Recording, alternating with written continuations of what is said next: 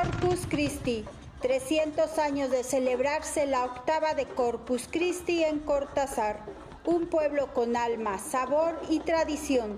Fiesta religiosa al Santísimo Sacramento, en la que cada gremio, formado por campesinos, albañiles, carpinteros, herreros, panaderos, zapateros, estibadores, arrieros, tablajeros, choferes, comerciantes, empleados, oficinistas y jitomateros, al anochecer se inicia la procesión, encabezada por un sacerdote y los lanzadores de cohetes que hacen tronar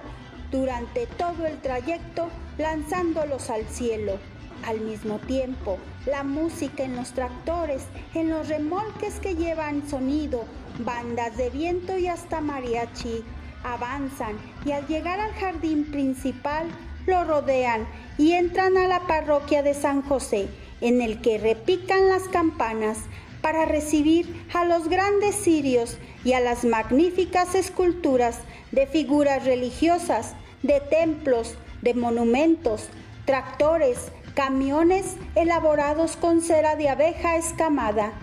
elaboradas por manos artesanas locales que generación tras generación conservan esta tradición que inicia un jueves posterior a la fiesta de la Santísima Trinidad, 70 días después del Domingo de Ramos. Yo soy Analine Contreras del municipio de Cortázar en la Biblioteca Antonio Ordóñez Mancera.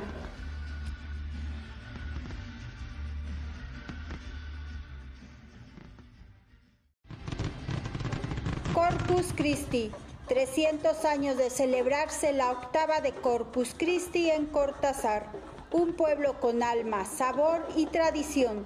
Fiesta religiosa al Santísimo Sacramento, en la que cada gremio, formado por campesinos, albañiles, carpinteros, herreros, panaderos, zapateros, estibadores, arrieros, tablajeros, choferes, comerciantes, empleados, oficinistas y jitomateros, al anochecer se inicia la procesión, encabezada por un sacerdote y los lanzadores de cohetes que hacen tronar durante todo el trayecto lanzándolos al cielo. Al mismo tiempo, la música en los tractores, en los remolques que llevan sonido, bandas de viento y hasta mariachi,